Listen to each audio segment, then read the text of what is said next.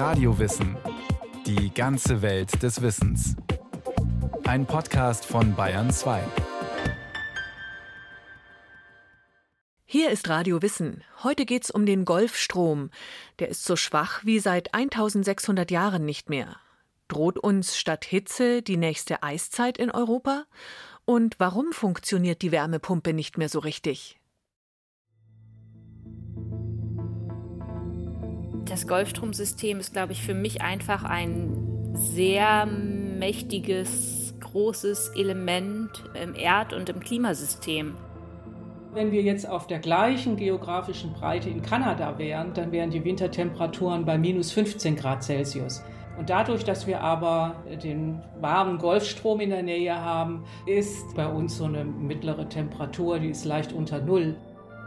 Wir gehen davon aus, dass eine weitere Erwärmung diese Atlantikzirkulation weiter abschwächen wird. Und dann sehe ich eine wirklich erhebliche Gefahr, dass die Zirkulation insgesamt instabil wird und dann im Laufe der Zeit komplett versiegen kann. Heizung, Wärmepumpe, Klimaanlage Europas. Es gibt viele Namen für dasselbe Phänomen. Wissenschaftler sprechen vom Golfstromsystem oder AMOC, Atlantic Meridional Overturning Circulation, Atlantische Meridionale Umweltbewegung. AMOC ist ein Teil eines weltumspannenden Zirkulationssystems aus Oberflächen- und Tiefenströmungen, die für eine Umwälzung der Weltmeere sorgen. Sie transportiert warmes Wasser aus den Subtropen, aus dem Golf von Mexiko, entlang der US-Küste und weiter Richtung britische Inseln, Norwegen, Sibirien. Man kann sich Amok wie einen meandernden Fluss vorstellen. Anfangs ist es ein einziger, rund 170 Kilometer breiter Strom, der Golfstrom. Er beginnt in der Florida-Straße zwischen dem US-Bundesstaat und Kuba. Dann bewegt er sich die US-Ostküste hinauf, bevor er sich südlich von New York auf den Weg nach Europa macht. Ab hier teilt er sich in mehrere Bänder auf, die sich teilweise abkoppeln. Ein Teil bewegt sich als Nordatlantikstrom Richtung Nordosten. Die Oberflächenströmung fließt mit einer Geschwindigkeit von ein bis zwei Metern pro Sekunde und transportiert dabei bis zu 150 Millionen Kubikmeter Wasser, erklärt die Ozeanografin Professor Monika Rhein von der Universität Bremen. Wenn man das vergleicht mit allen Flüssen auf der Erde zusammen, die kommen gerade auf eine Million Kubikmeter pro Sekunde. Das heißt, der Golfstrom ist 100 bis 150 Mal stärker als alle Ströme, alle Flüsse der Welt zusammen. Das Golfstromsystem funktioniert wie ein gigantisches Förderband. Auf seiner Oberseite transportiert es eine Ware, warmes, salzhaltiges Wasser, in das europäische Nordmeer und den arktischen Ozean.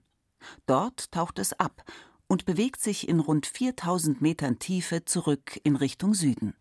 Der startet etwa mit 26 Grad Celsius in der Florida-Straße und wenn er dann in die Arktis einströmt, hat er vielleicht noch drei Grad Celsius. Es ist aber immer noch sehr viel wärmer als alle, alle anderen Wassermassen in der Umgebung. Das heißt, er ist ein wichtiger Wärmelieferant. Wenn man jetzt äh, überlegt, wie viel Wärme transportiert er denn, da wird meistens die Zahl genommen aus etwas nördlich der Florida-Straße, das sind es 1,2 Petawatt, das heißt 1,2 und dann kommen 15 Nullen. 1,2 Petawatt. Das ist eine Million Mal so viel Energie, wie ein durchschnittlicher Atomreaktor produziert. Das Wasser gibt die Wärme an die Atmosphäre ab. Der Westwind trägt sie nach Europa und sorgt hier zum Teil für subtropische Bedingungen. Palmen in Südengland und Irland, Apfelbäume in Nordnorwegen. All das ist Europas exklusiver Heizung zu verdanken. Wie jedes Fließband hat auch Amok einen Motor. In diesem Fall sind das der Wind und ein sogenannter thermohaliner Antrieb. Dieser funktioniert durch horizontale Unterschiede in Dichte und Temperatur, erklärt die Ozeanografin Monika Rhein. Je kälter das Wasser ist, desto dichter ist es. Je mehr Salzgehalt eine Wasserschicht hat, umso dichter ist sie. Das Wasser aus den Subtropen ist deutlich salzhaltiger als das Wasser im europäischen Nordmeer und der Arktis. Das liegt daran, dass im Süden viel mehr Wasser verdunstet. Im Norden hingegen dominieren Niederschläge, die das Wasser salzarm machen. Da das salzhaltige Wasser aus den Subtropen auf seinem Weg nach Norden abkühlt, wird es dichter. Irgendwann ist es so schwer, dass es absinkt. Dabei reißt es das Umgebungswasser mit sich in die Tiefe. Monika Rhein spricht von Pseudowasserfällen an den Schwellen der untermeerischen Gebirge zwischen Grönland und Spitzbergen. Das Absinken erzeugt eine Sogwirkung, wodurch konstant Wasser nachgezogen wird, der Motor des Förderbandes. Doch der Motor gerät ins Stocken. Das sagt zumindest die Klimaphysikerin Dr. Lefke Cäsar von der irischen Maynooth-Universität, eine der Hauptautorinnen einer Studie deutscher, britischer und irischer Wissenschaftler. Sie haben herausgefunden, dass über den Großteil der letzten 1600 Jahre das Golfstromsystem ziemlich stabil war und dann im späten 19. Jahrhundert begann es langsam schwächer zu werden und insbesondere seit Mitte des 20. Jahrhunderts folgte dann ein zweiter, noch drastischerer Rückgang in der Stärke des Golfstromsystems. Und dadurch ist es so, das konnten wir auch für alle diese Datensätze zeigen, dass das Golfstromsystem der letzten Jahrzehnte gemittelt schwächer ist als je zuvor in den letzten 1600 Jahren. Die Abschwächung liege bei ca. 15 Prozent. Das bedeutet, so Lefke Cäsar, dass pro Sekunde drei Millionen Kubikmeter weniger Wasser umgewälzt werden. Um das herauszufinden, mussten die Wissenschaftler ein paar Umwege gehen. Denn erst seit 2004 gibt es kontinuierlich Daten aus direkten Messungen mit Driftbojen im ganzen Strömungsgebiet. Sie reichen nicht aus, um Aussagen über langfristige Änderungen eines Systems machen zu können, das natürlicherweise große Schwankungen aufweist. Die Forscher verwendeten deshalb sogenannte Proxy-Daten. Das sind Stellvertreterdaten. Lefke Cäsar und ihre Kollegen sammelten sie in Klimaarchiven. Elf verschiedene Datensätze trugen sie zusammen. Einträge von Wassertemperaturen in Schifflogbüchern, Analysen von Eisbohrkernen, Baumringen, Sedimentbohrkernen. Wenn ich einen Bohrkern mir anschaue, kann ich eigentlich von der Oberfläche nach unten gehen im Bohrkern, habe ich einen zeitlichen Verlauf der Sedimentation, der Ablagerung. Und in diesen Ablagerungen, oder da lagert sich auch totes organisches Material, wie zum Beispiel die Kalkschalen von Korallen ab. Und die Zusammensetzung dieser Korallen, die ändert sich je nachdem, wie die Lebensbedingungen der Korallen sind, leicht. Und je nachdem, wie die Isotopenzusammensetzung dieser Elemente ist, kann man dann Aussagen treffen über zum Beispiel die Temperatur, die Wassertemperatur, in welchen die Korallen gelebt haben. Je mehr unterschiedliche Proxy-Daten, desto größer ist das Vertrauen in die Ergebnisse. Alle Datensätze hätten dasselbe Muster gezeigt, so Lefke Cäsar. Eine Abschwächung seit Mitte des 20. Jahrhunderts um rund 15 Prozent. Die Ergebnisse bestätigen eine frühere Studie, die die Klimaforscherin geleitet hatte. Damals wurden mit Hilfe von Klimamodellen die Folgen der globalen Erwärmung auf die Golfstromzirkulation simuliert. Die Wissenschaftler verdoppelten in der Simulation die CO2-Konzentration in einem Zeitraum von 70 Jahren. Als Folge erwärmte sich die globale Durchschnittstemperatur und das Golfstromsystem schwächte sich ab. Eine Region habe sich aber in den Modellen kaum erwärmt und zum Teil sogar abgekühlt. Ein Gebiet südlich von Grönland. Und genau diese Abkühlung lässt sich an den realen Messdaten in dieser Region auch so ablesen. Für Professor Stefan Rahmstorff vom Potsdam Institut für Klimafolgenforschung ist die Kälteblase im subpolaren Nordatlantik ein erstes spürbares Symptom für das Nachlassen der atlantischen meridionalen Umweltbewegung. Das ist die einzige Weltregion, die sich abgekühlt hat in den letzten 100 Jahren, während ja der gesamte Rest der Erde sich deutlich erwärmt hat. Und äh, diese Abkühlung ist so zu erklären, dass diese Strömung ja riesige Wärmemengen in die Region südlich von Grönland transportiert. Und äh, wenn sich das abschwächt, wird eben weniger Wärme dorthin transportiert, ergo kühlt sich diese Region ab. Für den Initiator der internationalen Studie ist die nach aktuellem Wissensstand wahrscheinlichste Erklärung für die Veränderungen, dass die Klimaerwärmung den Motor der Zirkulation stört. Durch die Erwärmung verringern wir die Dichte des Oberflächenwassers, weil warmes Wasser ja eine geringere Dichte hat, aber auch äh, dadurch, dass das Wasser verdünnt wird mit Süßwasser. Und das Süßwasser kommt daher, dass in einem wärmeren Klima insgesamt der Wasserkreislauf äh, von Verdunstung und Niederschlag verstärkt wird. Und das bedeutet in den höheren nördlichen Breiten eben verstärkte Netto-Niederschläge, die den Salzgehalt des Meerwassers verdünnen. Hinzu kommt aber die Eisschmelze, sowohl von dem Meereis auf dem arktischen Ozean als auch vom Kontinentaleis auf Grönland, was auch einen Süßwassereintrag in diese gerade sensible Region des nördlichen Atlantik verursacht. Und äh, diese Faktoren zusammengenommen behindern das Absinken von Tiefenwasser und bremsen damit die gesamte Umweltzirkulation. Und auch das könne man bereits nachweisen. Ein Anstieg des Meeresspiegels und der Wassertemperaturen vor der US-Küste. Normal sei, dass die Erdrotation den Golfstrom nach rechts ablenke, mit dem Effekt, dass das Wasser dort steige. Werde die Strömung aber schwächer, lasse dieser Effekt automatisch nach und der Meeresspiegel steige auf der linken Seite, also vor der US-Küste, erklärt Ramstorff. Es gibt also bereits messbare Veränderungen, die eindeutig auf eine Abschwächung der Golfstromzirkulation zurückgeführt werden. Sie waren von den Klimamodellen genauso prognostiziert worden. Bei anderen ist das noch nicht so klar. Ist es nur eine Frage der Zeit, bis weitere, vielleicht noch gravierendere Folgen spürbar werden? Eine der gefürchteten Folgen einer weiter nachlassenden Strömung ist eine deutliche Abkühlung Nordeuropas.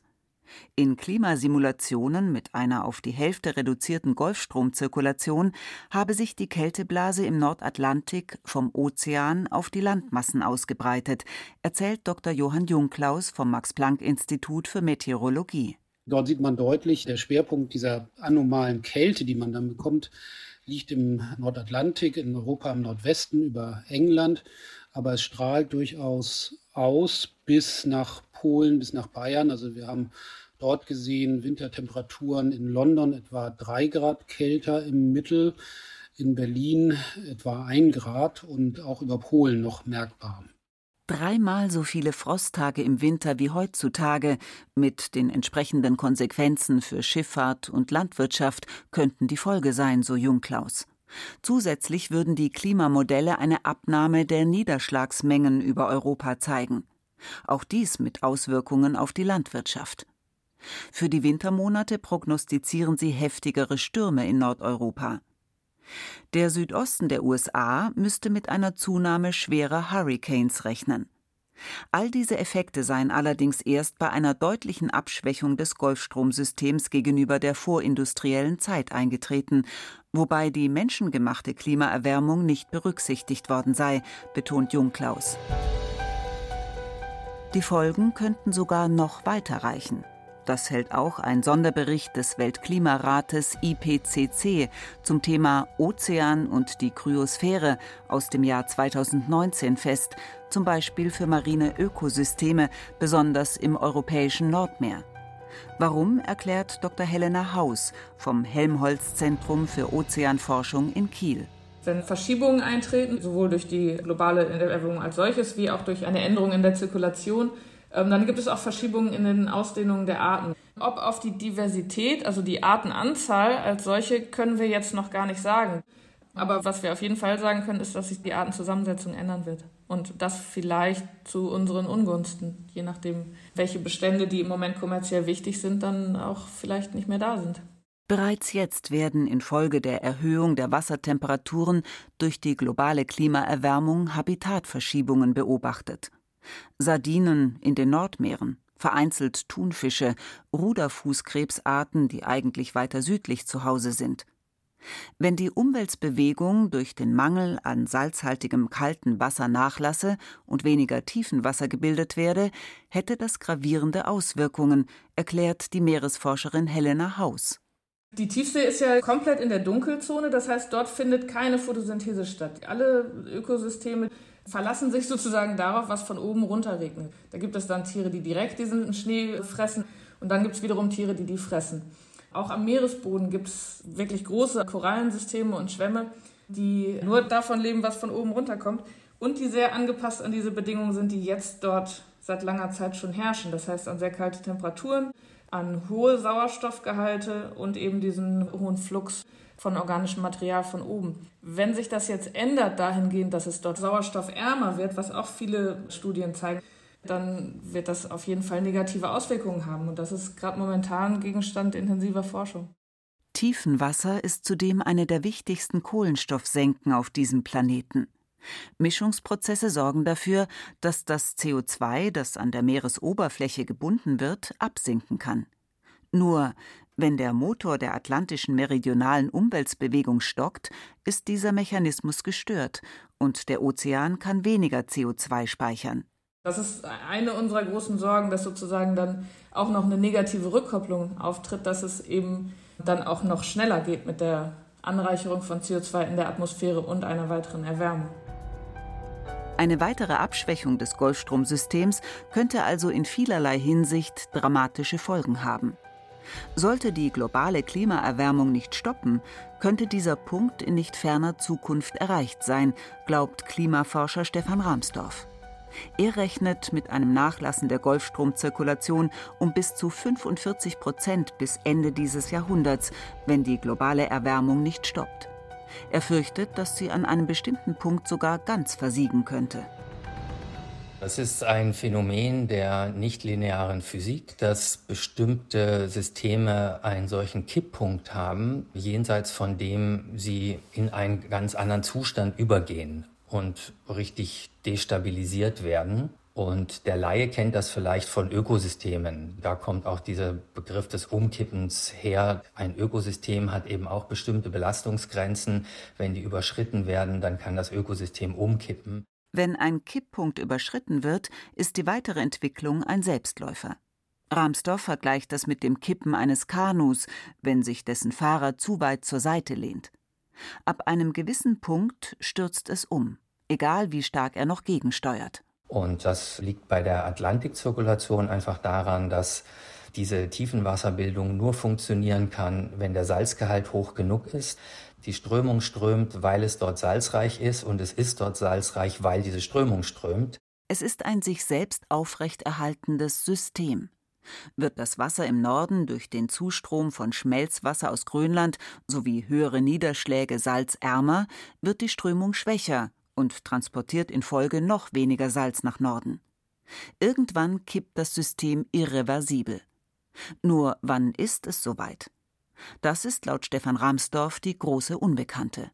Ob der Punkt bereits bei 2 Grad Klimaerwärmung oder erst bei 3 oder 4 Grad erreicht werde, wisse aktuell keiner. Unklar ist auch, welche Rolle dabei die anderen Kippsysteme dieser Erde spielen. Der grönländische Eisschild, die Permafrostböden, der Amazonas-Regenwald. Jedes dieser Elemente ist ein elementares Rädchen im System Weltklima. Alle beeinflussen sich gegenseitig. Kippt ein Element, könnte es wie beim Domino alle anderen mit sich reißen. Auch wenn das Golfstromsystem in den letzten 1600 Jahren weitgehend stabil war, das war nicht immer so. Das wisse man aus Eisbohrkernen, erzählt die Ozeanografin Monika Rhein. In der Zeit bis vor 60.000 Jahren vor heute gab es zum Teil Zusammenbrüche dieser Zirkulation und das rührte daher oder oft daher, es gab Eisschilde zu dieser Zeit über Kanada und äh, Nordamerika und wenn viel Eis sich aufgetürmt hat, dann äh, beginnt es unter diesem hohen Druck am Boden unten zu schmelzen und dann rauschen da Eismassen in den Nordatlantik. Und die verringern wieder den Salzgehalt und haben dann diese Goldstromzirkulation gestoppt. Irgendwann mal aber war das dann vorbei und es wurde wieder möglich, dass sich die Goldstromzirkulation aufbaut. Aber seit etwa 11.000 Jahren, das heißt seit fast der letzten Eiszeit und noch einem Ereignis danach, ist das relativ stabil. Abschwächungen und Zusammenbrüche des Golfstromsystems hatten in der Erdgeschichte immer natürliche Ursachen. Bisher. Mit dem menschengemachten Klimawandel haben sich die Bedingungen geändert. Damit ist unklar, ob sich das System auch wieder aus eigener Kraft erholen kann oder ob ein Kippen irreversibel wäre. Die gute Nachricht ist, die Abschwächung der Golfzirkulation hat einen Gegenspieler. Es ist ausgerechnet die globale Klimaerwärmung selbst. Sie könnte zumindest einen Teil der Folgen abfedern. Denn auch wenn sich Nordeuropa abkühlen sollte, Dadurch, dass AMOC schwächer wird, steigen die globalen Durchschnittstemperaturen infolge des Klimawandels trotzdem weiter. Stefan Rahmsdorf. Insofern haben wir da natürlich jetzt äh, zwei gegenläufige Tendenzen. Und je nachdem, wo man sich befindet, dominiert eben entweder die Abkühlung durch den schwächeren Wärmetransport im Ozean oder die allgemeine Erwärmung durch die höheren CO2-Werte in der Luft. Ohne die globale Klimaerwärmung breite sich die Kälteblase im Nordatlantik sicherlich auf die Landgebiete aus, aber auf absehbare Zeit dominierten trotzdem die Folgen der Klimaerwärmung. Das glaubt auch Johann Jungklaus vom Max Planck Institut für Meteorologie. Europa könnte sogar wieder einen geografischen Vorteil haben. Europa würde auch dann vom Ozean wieder profitieren, vom maritimen Einfluss. In dem Fall eben nicht, dass wir mehr die Wärme kriegen hier, sondern in dem Fall die Nichterwärmung sozusagen vom Atlantik miterben. Es gibt viele Unwägbarkeiten, die Vorhersagen unmöglich machen. Dass die Klimaerwärmung Auswirkungen auf die Golfstromzirkulation hat, ist eindeutig, sagt die Klimaphysikerin Lefke Cäsar von der irischen Maynooth Universität. Doch welche Folgen das noch haben wird, ist unklar. Klima hängt eben nie von nur einem Faktor ab. Es ist sehr, sehr schwierig, da immer genau zu sagen, das ist jetzt der eine Grund, weil eigentlich alles, was wir gerade an Veränderungen beobachten, immer eine Überlagerung von den verschiedenen Änderung der Elemente im Klimasystem ist. Unklar ist laut Johann Jungklaus, ob es nicht sogar positive Rückkoppelungseffekte gibt, die der Abschwächung der atlantischen meridionalen Umweltbewegung entgegenwirken. Einer könnte das Quellwasser des Golfstroms betreffen. In der globalen Erwärmung haben wir in den Tropen mehr Verdunstung. Das Oberflächenwasser wird salziger. Das würde vielleicht langsamer nach Norden kommen, aber es wäre eben salziger. Es wäre dann ein Rückkopplungsmechanismus, der den ursprünglichen Effekt abschwächen würde. Und wir wissen immer noch nicht, welcher von diesen überwiegt. Jungklaus fordert deshalb für die Zukunft den Ausbau von Messsystemen im gesamten Strömungsgebiet, um die Auswirkungen des Klimawandels besser und langfristiger verstehen zu können. Denn nur dann können Klimaforscher irgendwann konkrete Prognosen machen. Stefan Ramsdorf vom Potsdam Institut für Klimafolgenforschung hofft, dass es erst gar nicht zu einer weiteren Abschwächung von AMOC kommt. Noch hätten wir es selbst in der Hand, appelliert der Klimaforscher. Wenn wir das Pariser Klimaabkommen einhalten und die Klimaerwärmung auf 1,5 Grad gegenüber dem vorindustriellen Zeitalter begrenzen.